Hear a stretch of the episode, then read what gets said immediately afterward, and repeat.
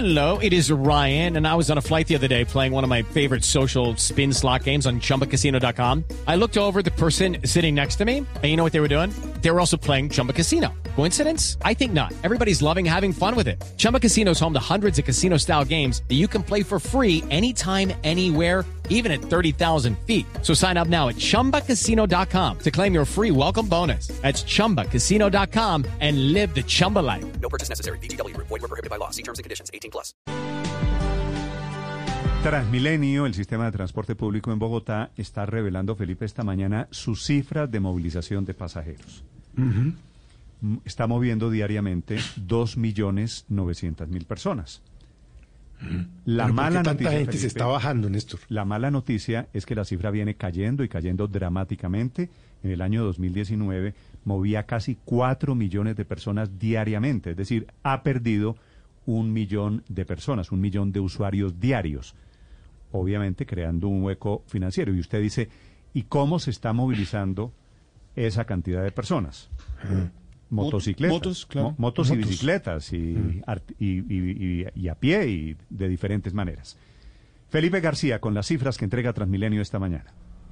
Sí, señor Néstor, buenos días. Se han perdido casi 10 millones de pasajeros mensuales si se comparan las validaciones de usuarios actuales con las de antes de la pandemia. Esto solo en abril. A validación, Néstor, me refiero cada vez que una persona entra a Transmilenio con su tarjeta es una validación. Vea, Pero, mientras pero- que entre pero- enero... pero corríjame Sí, la señor. cifra de, de 10 millones de personas mensuales, eh, Felipe. Felipe. Sí, señor.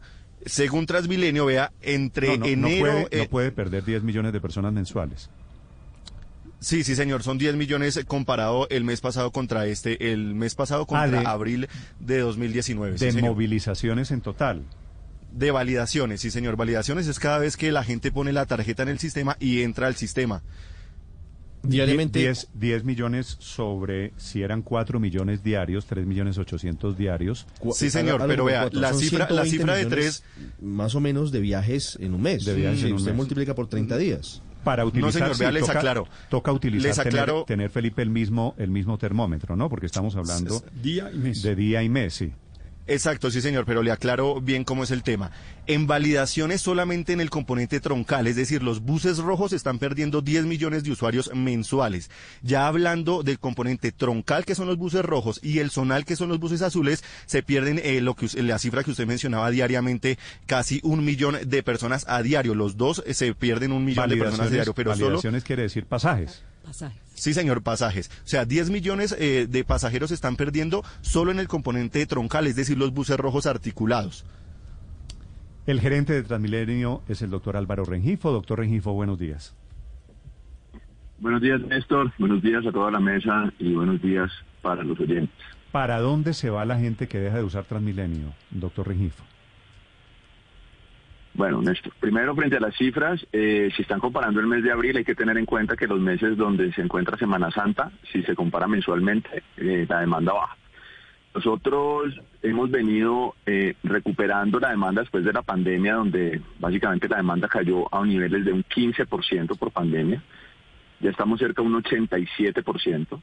Lo que ha venido pasando incluso antes de pandemia, sí hay personas que están utilizando otros modos, no querían utilizar el sistema pues por ser masivo, eh, como la bicicleta, la moto, pero eh, hay usuarios o personas que están teletrabajando, que no están yendo a las oficinas, eso lo hemos visto, por eso la recuperación en el sur ha sido mayor, incluso que en el norte.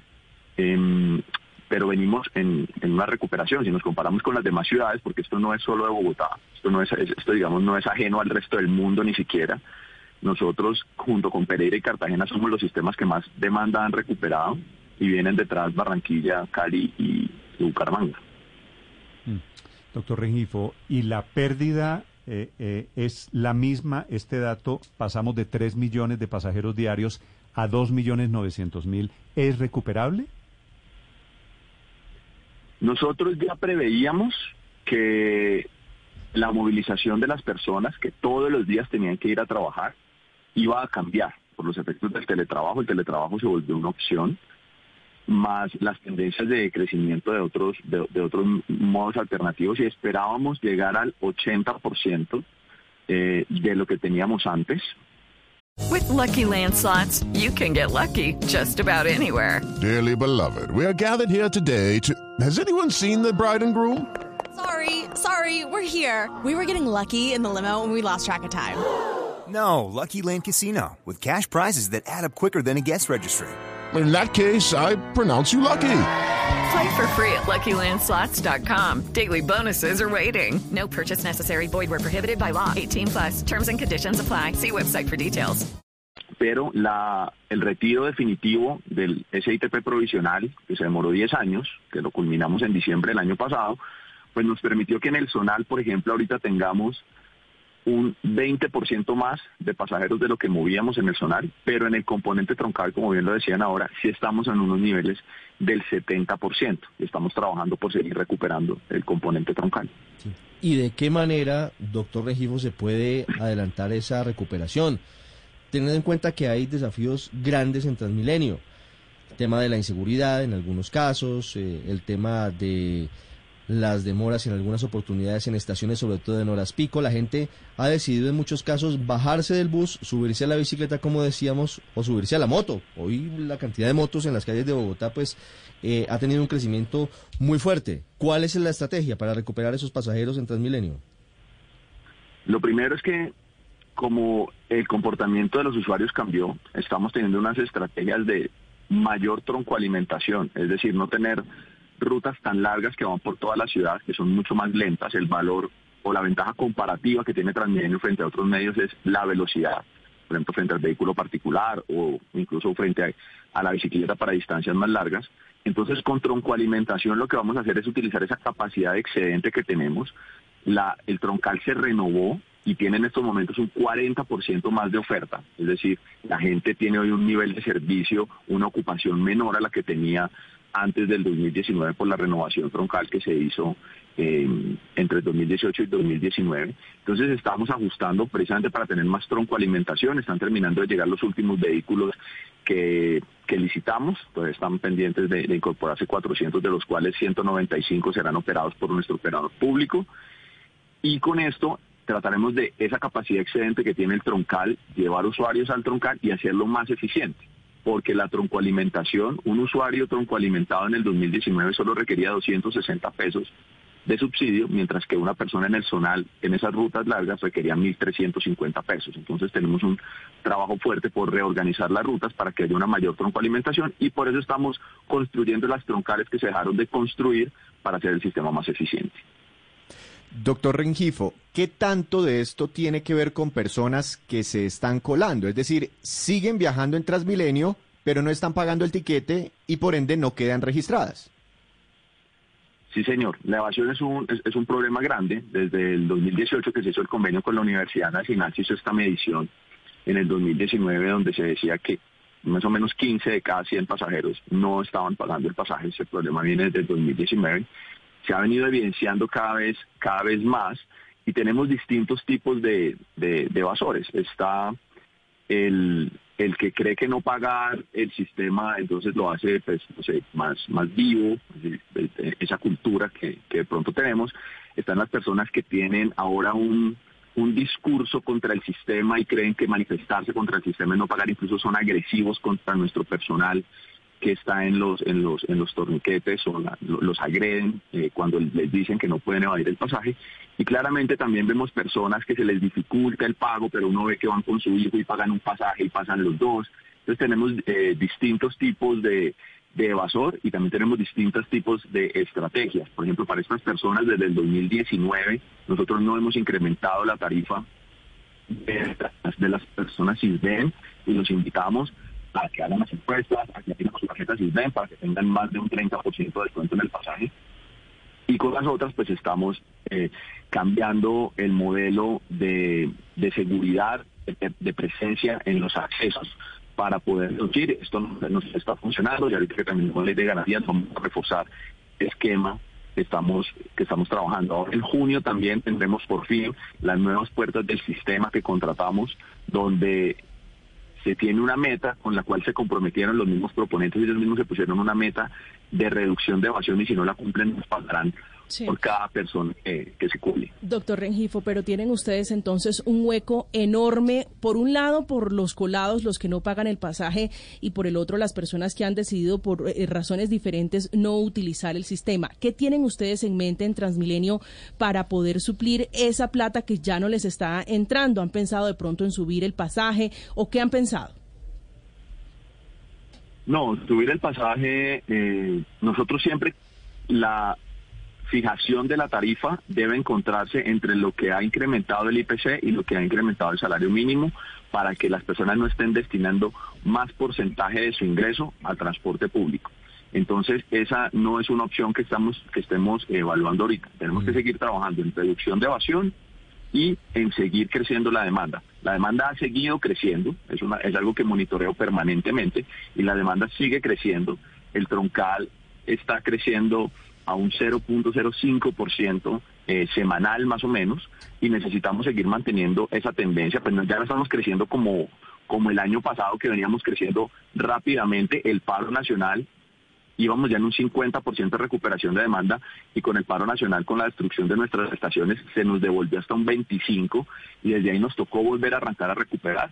Vamos en, en un 70%, pero necesitamos seguir eh, mejorando la satisfacción del usuario, que crezca la demanda por mejores niveles de servicio y reducir la evasión. No, no estamos pensando en estos momentos en subir la tarifa del Do- pasaje. doctor, doctor Rengifo, ¿cómo están las finanzas de Transmilenio en este momento? El año pasado nos, nos advirtieron casi que estaba a punto de quebrarse este, este sistema de transporte masivo. ¿Cómo están hoy? ¿Hay, hay todavía hueco, déficit? Sí, eh, los sistemas de transporte público en todo el mundo son subsidiados. Es más, el subsidio que tenía Transmilenio es muy por debajo de otras ciudades, eh, incluso de la región. Nosotros subsidiábamos antes de pandemia, digamos, un 30%, era lo que se requería subsidiar por cada usuario.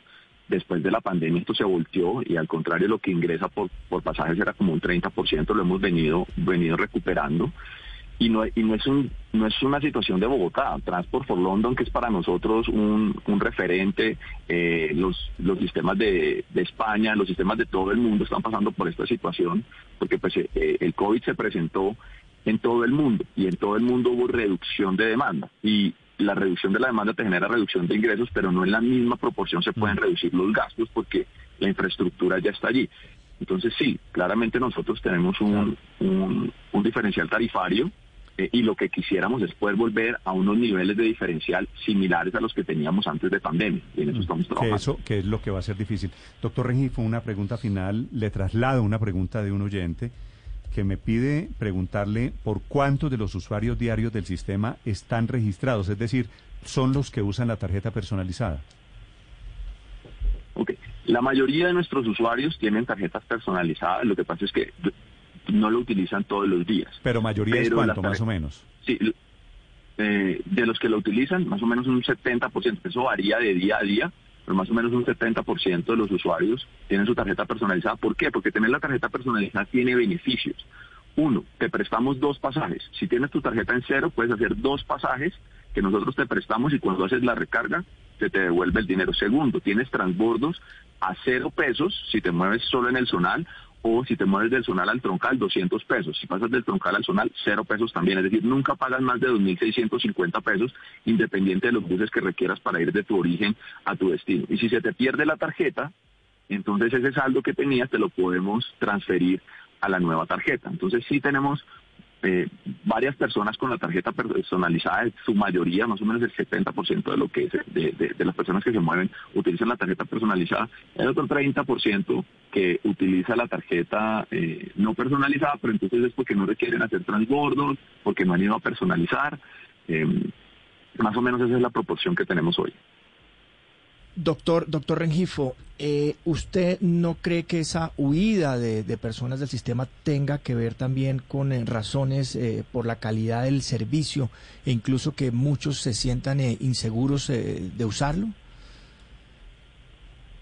Pues el servicio ha venido mejorando, hemos incorporado flota, como les decía, tenemos 40% más de oferta en el troncal, hemos incorporado 2.000 buses más al, al sistema zonal, estamos trabajando directamente con los concesionarios para que los buses estén mejor espaciados, que a veces nos pasa eso, y además en el componente zonal no omitan parar a los conductores. A mí me ha pasado y es una de las, discusiones que tenemos con ellos para seguir mejorando el servicio.